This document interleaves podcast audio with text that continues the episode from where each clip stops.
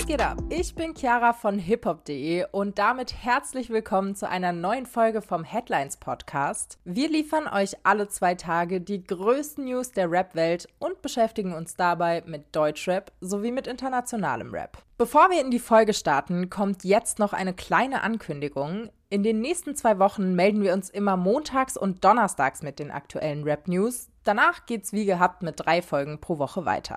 Heute ist Freitag, der 22. September. Wir sprechen in dieser Folge über den offiziellen Soundtrack zu EA Sports FC 24 und natürlich auch über die Albumankündigung von KIZ. Außerdem hat Enno enthüllt, was eigentlich hinter dem viralen Selfie mit der Tochter von CSU-Politiker Markus Söder steckt. Währenddessen wurden in den USA schwere Vorwürfe gegen Post Malone erhoben. Und damit starten wir auch direkt. Post Malone soll seine Ex-Freundin angeblich misshandelt haben. Die ihm vorgeworfene häusliche Gewalt wurde jetzt im Rahmen eines aktuell laufenden Gerichtsprozesses gegen ihn und seine Ex-Partnerin publik. Für alle, die vom aktuellen Verfahren nichts mitbekommen haben, gibt es hier einen kleinen Recap. Im Jahr 2018 trennte sich der Rapper und Sänger Post Malone nach einer dreijährigen Beziehung von seiner damaligen Freundin Ashlyn Diaz. Obwohl das Paar bei ihrer Trennung nicht verheiratet war, soll Ashlyn Diaz für eine Art Abfindung plädiert haben. Einem Anwaltsteam der Firma Martyra Law habe sie für deren Unterstützung einen Prozentsatz ihrer Abfindung versprochen. Post Malone soll der Firma nach seine Ex-Freundin zu einer außergerichtlichen Einigung, Zitat, unter Druck gesetzt und genötigt haben. Deshalb erhielt das Anwaltsteam auch kein Honorar. Im Antrag wird von, Zitat, Nötigung und Druck auf einen Liebespartner in Verbindung mit körperlichem und emotionalem Missbrauch gesprochen. Der ehemalige Rechtsbeistand von Post Malones Ex-Freundin machte nun neue Angaben im aktuell laufenden Prozess.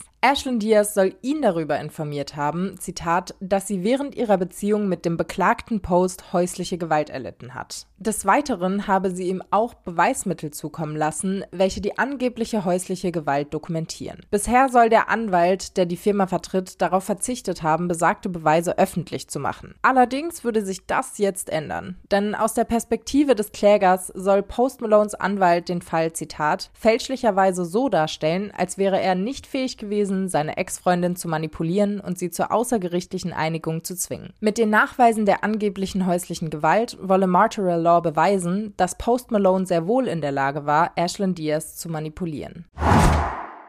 Wir machen weiter mit erfreulichen News aus dem Deutschrap-Kosmos, denn bald ist es soweit. Am 29. September erscheint EA Sports FC 24. Dabei handelt es sich bekanntermaßen um den Nachfolger der FIFA-Reihe, die nach Ende des Lizenzabkommens zwischen EA und der FIFA umbenannt werden musste. Was beim neuen Fußballsimulationsspiel natürlich nicht fehlen darf, der passende Soundtrack. Auf den offiziellen Soundtrack zu EA Sports FC24 haben es natürlich auch Artists aus der Deutschrap-Szene geschafft. Und zwar Dadan und Hava mit ihrem gemeinsamen Song Killer. Die beiden dürften sich ziemlich geehrt fühlen, neben internationalen Rapstars wie Kendrick Lamar, Jack Harlow und Central C gelistet zu sein. Generell ist der Soundtrack zum neuen Fußballsimulationsspiel ziemlich raplastig. Wenn euch interessiert, wer noch so auf dem Soundtrack gefeatured ist, dann checkt doch gerne mal den passenden Artikel auf unserer Website www.hiphop.de aus.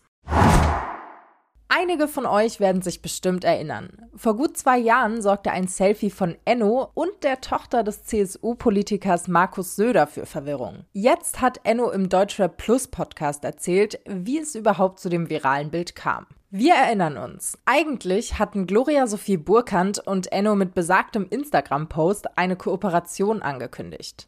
Der Rapper erzählt, dass er eine Zeit lang gut mit Gloria Sophie Burkhardt befreundet gewesen sei.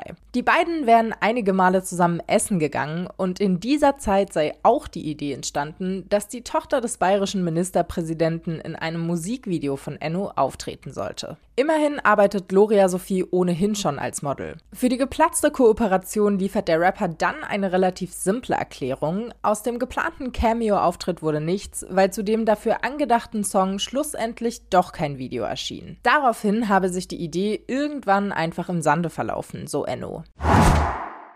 Heute ist der wichtigste Tag der Woche, der Release Friday. Und passend dazu gibt's heute eine frohe Release-Botschaft zu verkünden. Ein neues KIZ-Album ist auf dem Weg. Bis dahin muss man sich allerdings noch etwas gedulden, denn bis zur Veröffentlichung von Görlitzer Park am 21. Juni 2024 dauert es noch gute neun Monate. Außerdem haben sich KIZ für alle, die sich jetzt schon ein Album-Bundle vorbestellen, ein Special ausgedacht. Ein sogenanntes Zitat Album zum Album. Titelgebend für die neue Platte ist der berühmt-berüchtigte Park im Berliner Stadtteil Kreuzberg. Das Leben am und im Girlie wird von den Kannibalen in Zivil auf der ersten Single in den verschiedensten Facetten beleuchtet. Besagten Titeltrack haben KIZ übrigens gestern beim Reeperbahn Festival live gespielt. Das Video der Performance könnt ihr euch natürlich auf unserer Website reinziehen.